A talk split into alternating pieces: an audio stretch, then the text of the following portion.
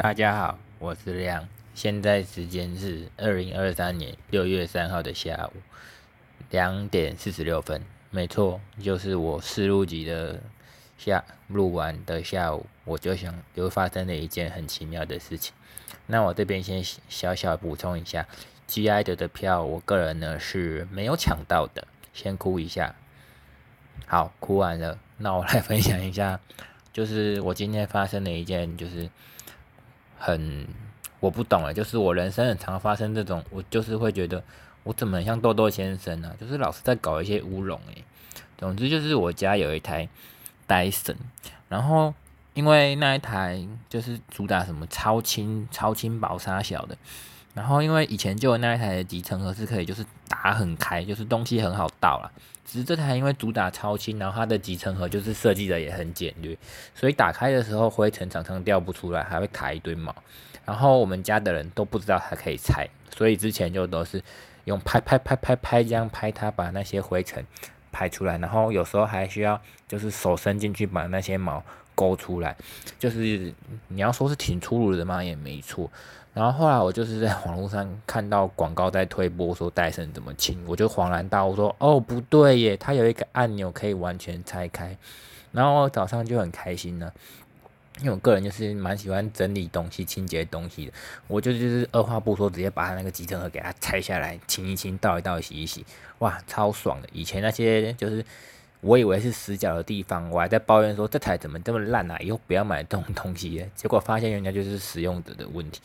总之我就是把它清干净了，然后可是我要装回去的时候，就是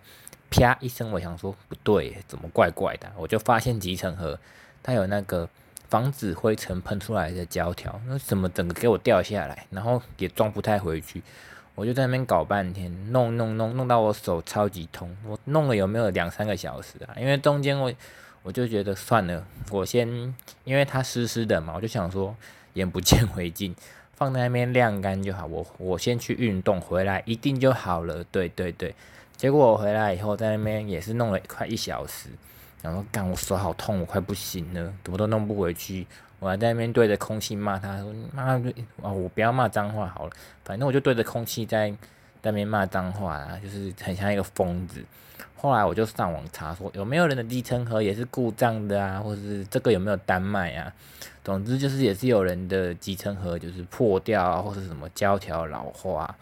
然后他那个盒子买一个副厂的要一千八，我就觉得 不行诶，这个钱我花不下去，我就去问我哥，他就说哦还在保固内啊，然后叽里呱啦叽里呱啦的。总之呢，最后就是我打给客服，就是幸好客服小姐姐态度超级好。就很开心，然后她也不收我钱，就是解决了这个乌龙。然后我只是觉得说，我人生怎么很像一直在发生这种好像就是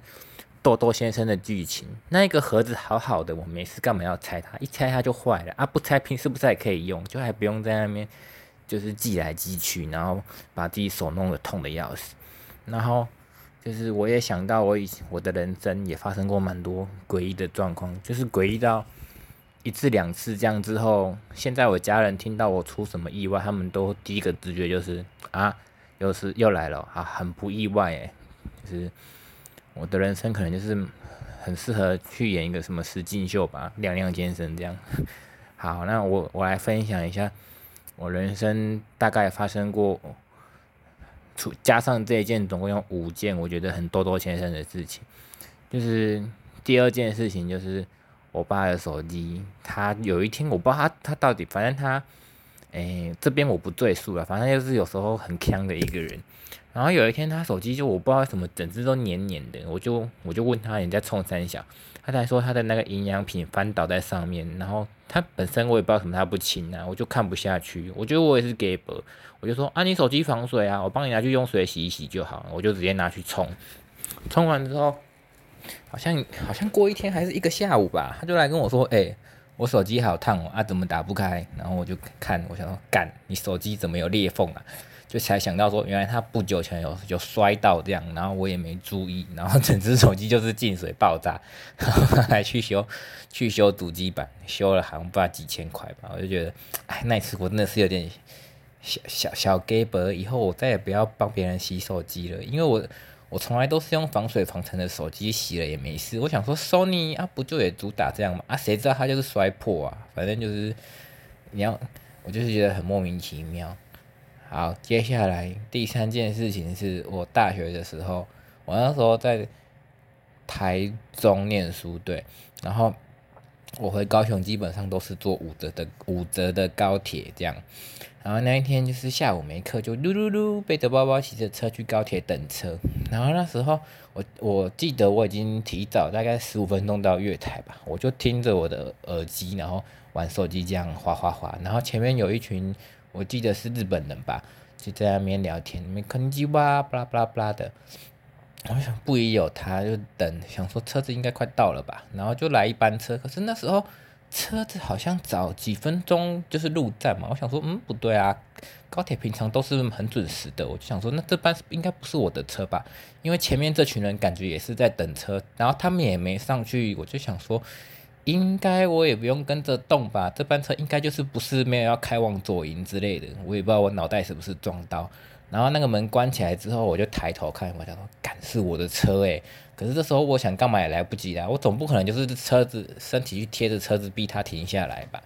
然后我就我就觉得干我的五折票，然后我我还抱着侥幸的心态去柜台问说，嗯不好意思，我这个票可以坐下一班的自由度吗？啊就是天下就是没那么好的事嘛，我还是要补成全票或是九五折的那种自由度。反正就是浪费钱啦，然后下一班车又不是那种比较快的啦，又要等，我就很痛苦。然后那时候其实我已经是一个发生过很多腔事的人了，所以我打给我妈的时候，她就是也蛮淡定的，就说哦，那也没办法，你就继续等下一班吧。就是对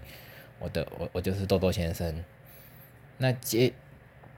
接下来的故事也是跟高铁有关系，哎，这可是这个比较简短啊，只是说。这个当下的那个糗度是，我就是蛮想死的，因为那一次我不是只买我自己的，我还买我同学跟我哥的票，然后我也不知道为什么我哥会放心交给我买，反正我就说 OK OK 买好了，当天我们就是一起去坐车吧，然后到现场我就取票嘛，然后就要就要逼近闸门嘛，然后就进不去啊，诶，奇怪奇怪真奇怪，怎么会这样？哎，一看发现哦干。好像就是白天晚上买错了，就是我不知道我不知道有没有二十四小时制啊，反正就是好我好像把下午还是晚上之类的车买成早上了，就是那张票已经过期了。然后我就是整个头皮发麻，因为那时候也好像是算是第一次发生这种事吧。对，这个故事是在我的五折车走掉以前发生的啊，我这个顺序没排好啊，随便啦，你们就听吧，我也懒得剪了。反正就是很糗啊，但我哥也是 蛮冷静的，肯定因为我们那时候都是学生，然后也没有打工什么的，所以其实遇到这种事情，你就是也不赶着回去之类的，就是没有时间限制啊，不然我头皮可能会更麻，想说干我拖到别人的时间了之类的。那我同学就是也是一个很淡定的人，所以他们没有给我施加太多精神压力。总之最后的结局就是。也是去换票啊，可是那时候因为三好像都是买全票吧，然后就也没有再多加钱，就是浪费时间，然后跟自己小小惊慌一场这样。然后大概就是经过这两次高铁事件以后，就是我哥对我这个人就是产生了一点小小疑惑，可能会以后办事比较不安心这样。呵。好，我今天一直吸鼻子，对不起，因为我就是我家的猫一直在我床咕噜咕噜滚来滚去，所以我有点过敏，请你们见谅。然后最后一个故事是不久前才发生的，我那那就是前几个月跟男友去台南玩，然后我在买票的时候，因为系统好像有来回票吧，可是我就看我那时候是看左营到台南对。左营到台南，我想说，嗯，这一班过去，这一班回来。然后你们听到这边有没有觉得哪里怪怪的？就是对我看的都是左营到台南的时间表，然后我就照着那个车号，我还想说奇怪，为什么系统不给我订这一班？然后我后来才意识到说不对，系统是防呆啊，他怎么可能让我就是订两次左营到台南的票？然后我还自作聪明了，我就去的时候一个订单，回来的时候一个订单，就是。我自己都没有觉得怪怪的，我还觉得嗯，我真聪明，突破了系统的限制，买好来回票。这系统真烂，我还在那边沾沾自喜。然后我当那一天下午准备要回高雄的时候，我记得我们是吃完牛肉汤，然后我想说，这个就是从牛肉汤到车站的距离，骑车也尴尬，然后也没什么公共交通，因为你骑车过去还要停，我就跟男友说，还是我们走路去，就是当就是散步消化一下，就说好啊，然后就走的二十分二十分钟吧。走过去，其实我我因为我个人很很热，我就说啊好热，我们散热一下。然后我散热的状态是完全什么都不想思考的。然后我就叫男友先看一下车票，然后他就突然诶了一声，我想说干完蛋不对。然后他就说这个回去的车票是从左营到台南呢，你好像买错了。我整个也是就是脸白掉，因为那时候离发车大概剩十分十几二十分吧，就是这张票你再不退就会。就是报销这样，然后我就在我就